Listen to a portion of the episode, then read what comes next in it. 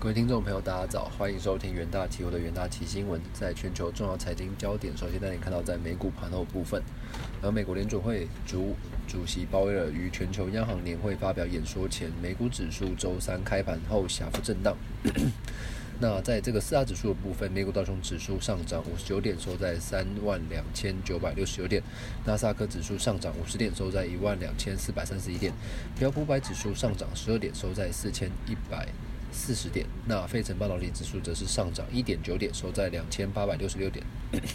震惊消息方面哦，美国总统拜登宣布减免学生贷款的新措施哦，针对年收入低于十二点五万美元的个人或年收入二十五万美元的家庭，免除每名借款一万美元的这个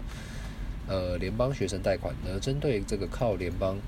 配偶入学金上大学的借款人，免除两万美元的这个学生贷款的债务。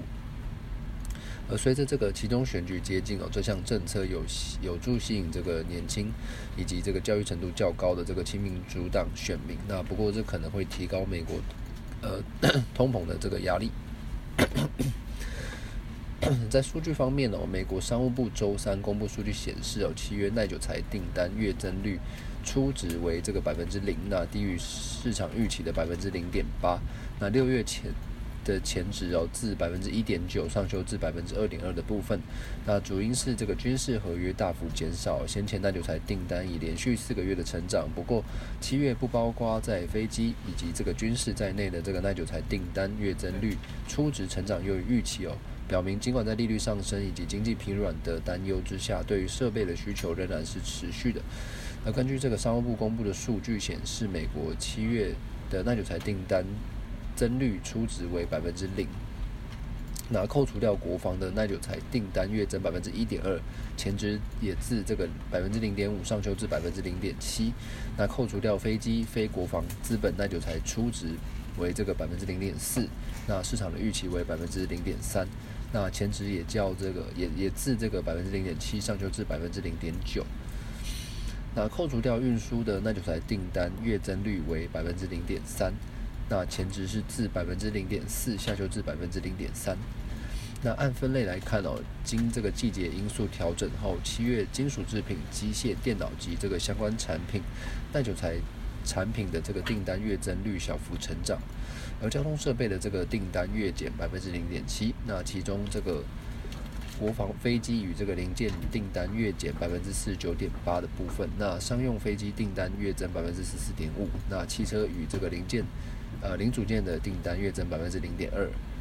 呃，此外有这个金属以及电器设备、电器以及这个零件订单均小幅下滑。那这个数据也显示说，企业仍在这个投资较长期的技术以及设备。那部分原因可能是因为劳动力短缺，而然而在这个未来几个月内哦，由于借贷成本上升哦，以及美国经济前景的不确定性加剧，耐久材订单可能会因此而减弱。那接下来进入这个股期单元的部分，呃，第一个标的跟关注到这个华兴期货。那近日印尼总统佐维科表示哦，预计将在第四季前对印尼镍矿开征出口税关税，那希望将更多的镍矿留在国内提炼以及加工，那提升在印尼在电动车产业链的价值。那镍为这个电动车电池的关键原料，同时也是不锈钢最重要的原料。那印尼加强镍矿的出口管制，有望推升不锈钢的报价。华兴未来营收有望因此受惠。八月二十日，华兴期货上涨百分之五点八七。那第二个标的关注到元泰，元泰于这个八月二十三日宣布六点八寸的电子书，呃，阅读模组。与这个二点九寸的电子货架标签模组通过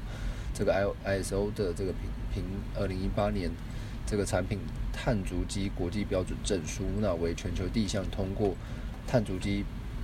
标准查证的这些电子模组，呃电子纸模组。那目前全球企业 ESG 风风气盛行哦，那由于这个电子纸标签符合环保的这个节能趋势，有望加速客户。转采用这个电子标签有利起价后续的表现。那八月十日元台期货下跌百分之一点二三。那第三个标的关注到中钢期货。那本周中国中国这个铁矿石期货以连续三日上涨，带动华东三大重点钢厂新盘价止跌，那加上中国受到四川限电影响，当地钢铁生产受阻，有利未来钢价表现。那中国推出稳稳呃稳定这个经济政策，将推动交通基础建设的投资，包含像是在沿海港口交通网与这个铁路建设，渴望带动钢市止跌回稳，那有利公司营运的展望。八月十日，中钢期货上涨百分之一点零四的部分。那以上呢就是这个。这个重点新闻整理，谢谢各位收听，我们明天元大期新闻再见。